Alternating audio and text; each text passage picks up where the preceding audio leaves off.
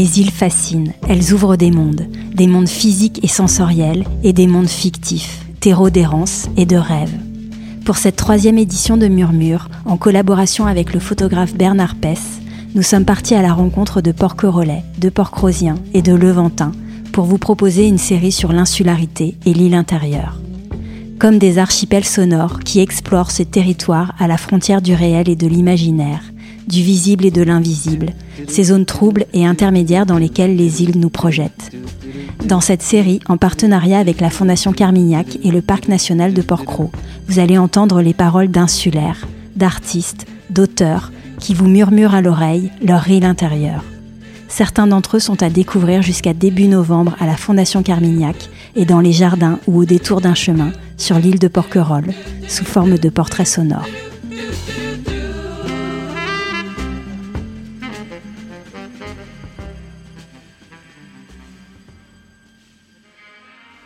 Maëlys de Kerangal, autrice. Alors c'est la première fois que vous vous rendez à Port-Cros. Votre découverte en est donc encore très sommaire. Quelles sont néanmoins vos premières sensations à la découverte de cette île? Qu'est-ce qui vous a marqué en arrivant? J'ai été frappée par le relief en fait. Hein. J'ai été frappée par la hauteur sur l'eau. Je m'attendais pas à tant de hauteur sur l'eau et, et, à la présence de la, des bois, en fait, euh, de la forêt, du, maquis. Je m'attendais pas vraiment à ça. Euh, je m'attendais à quelque chose de plus, plus bas sur l'eau mhm. et euh, une végétation aussi plus moins obscure, aussi moins dense. et ça, c'est là, j'ai l'impression d'arriver dans, dans, une forêt, en fait, hein, dans, dans un fragment de forêt sèche, en fait. Donc ça, ça m'a beaucoup marqué. Après, je lisais les, avant d'embarquer les, panneaux, euh, vous allez aller à Port-Cros, et, alors il y a cette histoire des, règles, hein, des espaces qui se, dont, l'usage relève d'un nombre de règles. Alors, on peut dire des règles, il y en a, il y en a partout. Mais c'est vrai que là, elles vous sont données euh, avant. Euh, c'est pas anodin d'aller quelque part en, en étant sommé de respecter euh, un certain nombre de règles, comme si finalement c'était un espace qui était séparé euh, des espaces euh, voilà plus plus habituels et plus ordinaires dans lesquels moi par exemple je me déplace. Donc en fait je pense qu'aussi cette notion de règle elle contribue à donner une impression de séparation, d'éloignement à dans cette île, on, ne, peut pas se comporter comme on se comporte sur le continent. Mais il y a quand même cette notion cette notion de loin. Et euh, d'écartement, de séparation. Hein. C'est-à-dire que on se dissocie euh, du continent, enfin pour aller vite. Hein. Et est-ce que vous pensez que ces règles elles sont propres au territoire insulaire Je ne pense pas qu'elles soient propres à tous les territoires insulaires. J'ai l'impression que là, il y a une deuxième couche ici, c'est que on est dans un dans un parc euh, naturel mhm.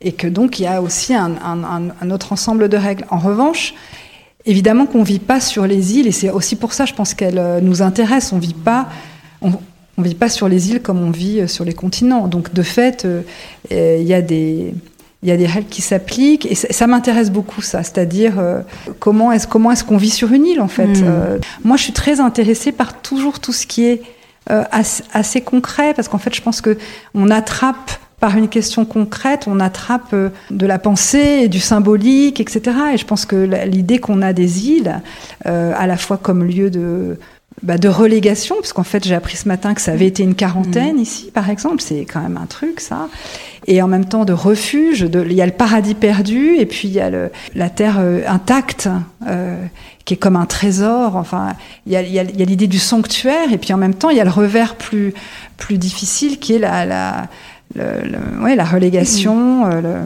ça, je trouve que c'est intéressant. Il y a toujours un peu un double double face un peu ces mm. îles. Et les îles, elles sont dangereuses aussi. Euh, euh, on peut y être abandonné. Et moi, j'aime assez cette ambivalence. Il y a une ambiguïté des îles que j'aime beaucoup parce qu'on dit ah c'est le paradis, c'est Non, c'est bien, mais c'est tout un truc. D'ailleurs, quand on demande combien de personnes vivent ici à l'année, les gens sont très peu. Il y a une dizaine de personnes peut-être qui vivent à Port-Cros. À Port-Cros. Et à Port-Cros, 300. Et c'est le paradis, c'est le paradis, mais en fait, peu de monde qui reste y vivre. Mm, tout à fait. Alors ça, c'est très intrigant, par exemple. Alors justement, vous avez écrit euh, ce petit texte que vous citiez pendant le confinement, qui a été publié dans un recueil de textes sur les îles, qui s'intitule Aux confins des îles, édité par Smilo, qui est une association qui accompagne le développement durable dans les petites îles du monde et le conservatoire du littoral. Ce texte s'intitule Des îles comme des Est-ce que vous seriez d'accord pour euh, nous le lire? Les îles sont ambiguës, leur forme circonscrite, leur matérialité hyperphysique, cailloux sur l'eau, ne résiste pourtant pas aux fictions qu'elles déclenchent. On croit les appréhender d'un coup d'œil, en faire le tour, on pense pouvoir les tenir dans sa main et les connaître, mais toute île, si elle est une île, commence par se dérober. Sans doute parce que l'île est à la fois l'incarnation géographique de l'espoir, mais figure aussi son envers sombre. L'Odyssée raconte cette ambivalence.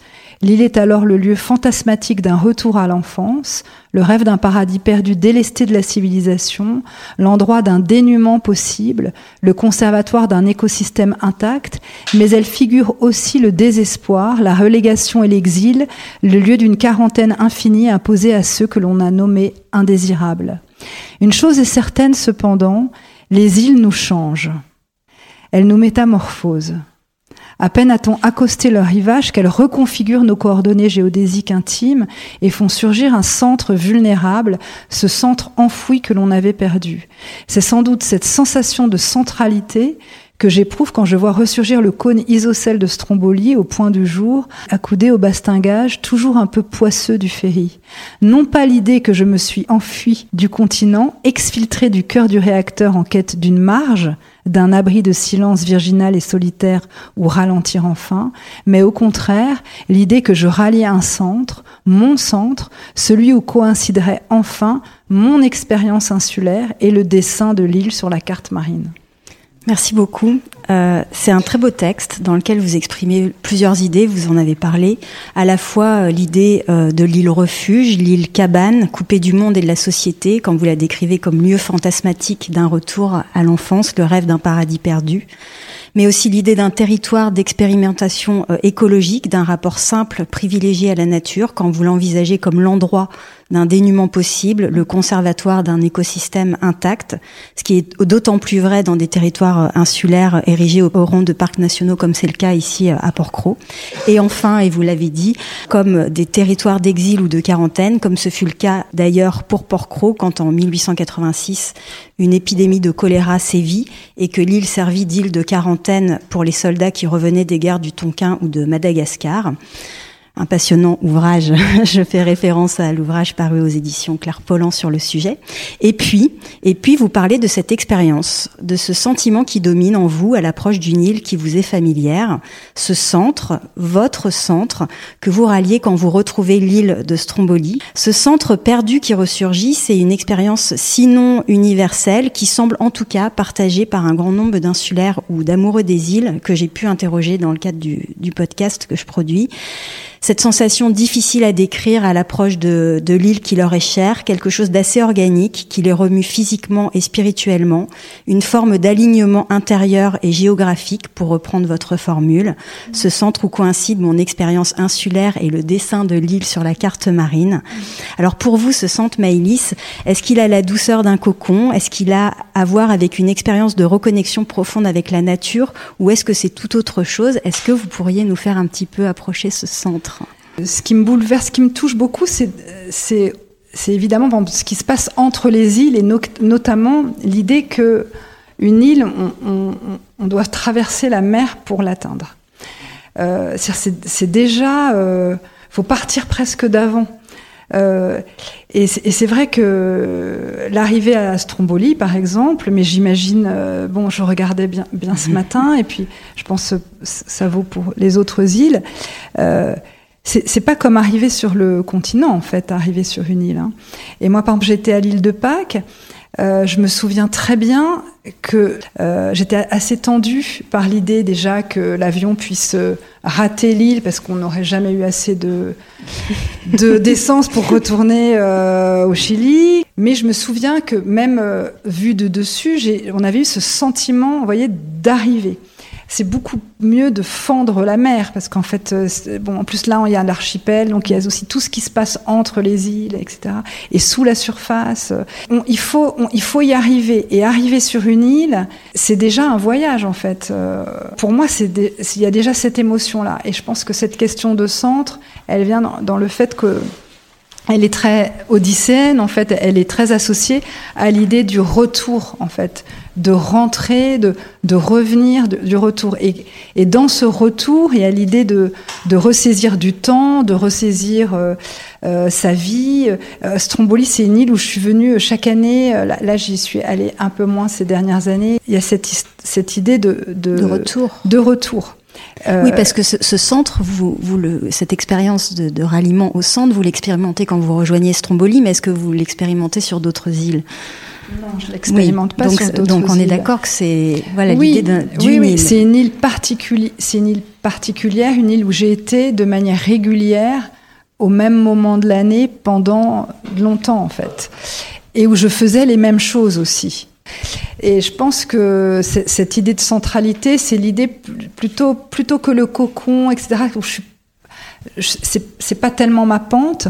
Ce qui serait plus important pour moi, c'est euh, cette idée de, de, retour qui me permet de me resituer sur la carte, en fait. Hein. Et, c'est vrai que sur les cartes marines, on le voit sur les archipels, quand on voit les, sur les cartes marines la manière dont sont euh, inscrites les, les, les archipels, on, on, voit bien que les, les îles voilà, ponctuent ces ces grands aplats corroyés qui sont bleus. Et on, on, chacune pourrait être un endroit où l'on vient piquer un, centre, en fait. Sur les îles, c'est aussi une façon de me euh, reconnaître, en fait, plus que de me reconnecter, de me reconnaître. Mhm. Dans... et, et ça, j'aime beaucoup ça, c'est important pour moi. Puis il y a d'autres lieux qui peuvent vous donner euh, cette impression de centralité, mais jamais d'une manière si radicale qu'une île vous le donne. Les îles, est-ce qu'elles elles sont pour vous, alors on va parler peut-être plus de l'île de Stromboli, est-ce que euh, pour vous ça peut être des, un territoire propice à la création littéraire, à la création en général? Est-ce que vous en avez fait l'expérience? Est-ce que vous avez écrit à Stromboli? Est-ce que ça génère en vous euh... mais, euh, mais en fait, je pense que quand je suis à Stromboli, j'ai j'ai tellement envie d'être à Stromboli que j'ai pas tellement envie de me mettre devant un ordinateur pour écrire. En fait, c'est un peu le problème euh, d'écrire. Euh, on, on, parfois, vous êtes invité à écrire dans des très très beaux endroits, mais alors on travaille plus du tout parce qu'on a envie d'être euh, dans l'expérience de ces beaux endroits. C'est compliqué de oui. travailler dans ça. Conflit d'espèces pour moi, c'est un motif littéraire. C'est-à-dire mmh. que plus que d'écrire sur une île, j'ai écrit en, en, me saisissant de l'île comme d'un comme d'un motif de fiction. Et d'ailleurs, je pense que c'est euh, absolument le. Je pense que si j'aime tant les îles, c'est que c'est aussi la, la réverbération de la fiction en mmh. fait pour moi. C'est une forme qui euh, réverbère la fiction. C'est un creuset à fiction, les îles. D'ailleurs, tout ce qu'on a entendu ce matin, c'était quand même euh, du courage, du, de la famille, de l'amour, euh, de l'adversité, de la guerre, des bombardements, euh, un idéal. Enfin, on, voilà, la, la, les îles activent ça, mais elles activent aussi, elles ont activé tellement de, de grands textes littéraires que on vient dans des îles avec voilà, avec euh, Robinson, hein, avec euh, l'île au trésor, avec euh, voilà, c'est-à-dire qu'on ne cesse de rejouer la la puissance littéraire des îles quand on y va. Et c'est vrai que il euh, y a des îles dans mes livres. Le, le, livre, en plus, c'est un livre vraiment important pour moi, ni fleur ni couronne, qui est vraiment un, un, ces deux nouvelles, enfin ces deux grosses nouvelles de 100 pages en fait qui l'une se passe en Irlande et l'autre se passe à Stromboli. Stromboli est revenu souvent et, et c'est vrai que la, la, voilà, la question de, de des îles euh, joue euh, est comme, quand même un moteur euh, fictionnel euh, très très très fort. -hmm. On voit bien la, la forme parce que peut-être que parce que c'est justement on la on la tient comme un roman. Enfin on la visualise, on peut en faire on le tour, on la voit sur sûr. la carte, -hmm. etc. Ces îles que l'on peut parcourir en un jour en fait, c'est dingue. Voilà. Merci beaucoup. Merci, Merci à vous. Maëlys.